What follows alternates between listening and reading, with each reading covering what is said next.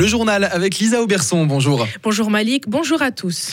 Pas d'aide supplémentaire pour payer son assurance maladie en 2023. Le Grand Conseil fribourgeois a refusé hier la demande de deux députés socialistes. Ils souhaitaient augmenter d'un tiers la contribution du canton pour la réduction des primes. Pour la majorité des députés de droite, cette mesure aurait été trop coûteuse. Le Grand Conseil a donc suivi l'avis du gouvernement. Ce n'est pas la bonne réponse au problème selon Philippe Demière, le ministre fribourgeois en charge de la santé. Le canton a déjà beaucoup investi dans cette réduction de primes. Donc on a le budget en l'espace d'une quinzaine d'années qui a augmenté de 20 millions. Donc l'État de Fribourg met 20 millions de plus pour aider les personnes.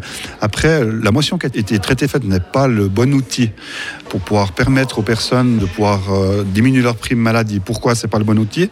Parce que ce qui était demandé, c'était une aide ponctuelle de 30 millions de francs pour 2023 qui ne permettait de couvrir que l'année 2023. Donc on parlait déjà plus de 2024. Puis je pense que les besoins sont plus importants que ça et les besoins vont être dans la durée et pas seulement limités à 2023. En 2023, les primes maladie ont augmenté en moyenne de 7,3% dans le canton de Fribourg. Le château de Gruyère a retrouvé ses touristes. Le site a accueilli un nombre de visiteurs en hausse l'année passée, 40% de plus comparé à 2021. La fréquentation atteint donc à nouveau son niveau d'avant pandémie.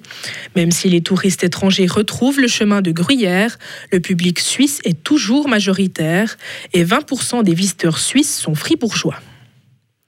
Un nouveau centre de thérapie physique ouvre à Bulle. La clinique générale Sainte-Anne lance cette nouvelle structure lundi dans le quartier de la Toula. Quatre thérapeutes proposeront une offre de physiothérapie ambulatoire, notamment pour le traitement des pathologies orthopédiques. Le centre comprendra trois salles de consultation et une salle de fitness.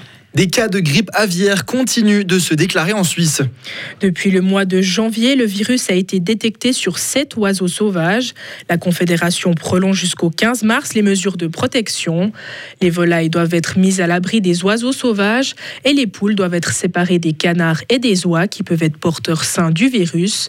Ces mesures concernent aussi les particuliers. Tout le monde doit déclarer ses volailles aux autorités cantonales. Camille Luyette, collaboratrice scientifique à l'Office fédéral des affaires vétérinaires. L'enregistrement, je vais dire, est important en cas d'épizootie, notamment d'épizootie hautement contagieuse, pour savoir où se trouve combien de volailles.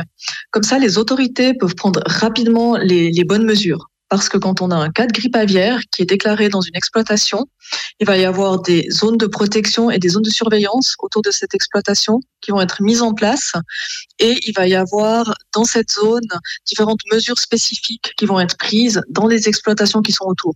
Donc c'est très important de savoir où se trouvent ces exploitations pour pouvoir intervenir rapidement pour endiguer cet épisode. La Confédération rappelle qu'il ne faut en aucun cas toucher un oiseau mort. Si un cadavre est découvert, il vaut mieux prévenir le garde-faune ou la police. Retrouvez toute l'info sur frappe et frappe.ch.